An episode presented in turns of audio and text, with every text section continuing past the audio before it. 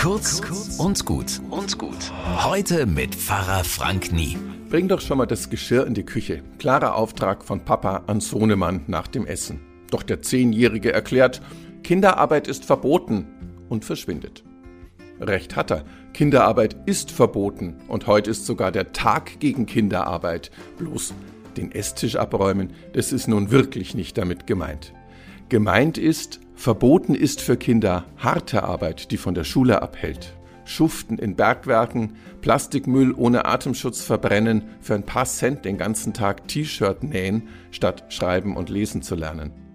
Bei uns im reichen Land ist Kinderarbeit noch stärker verboten, aber in ärmeren Ländern muss das anders gehandhabt werden. Ganz einfach, damit Kinder etwas verdienen können, wenn sie keine Eltern haben oder ihre Eltern keine Jobs finden. Gut, dass Kinder bei uns anders und besser versorgt werden. Und auch gut, wenn wir bei nächster Gelegenheit mal etwas spenden für Kinderhilfswerke in armen Ländern. Bis morgen.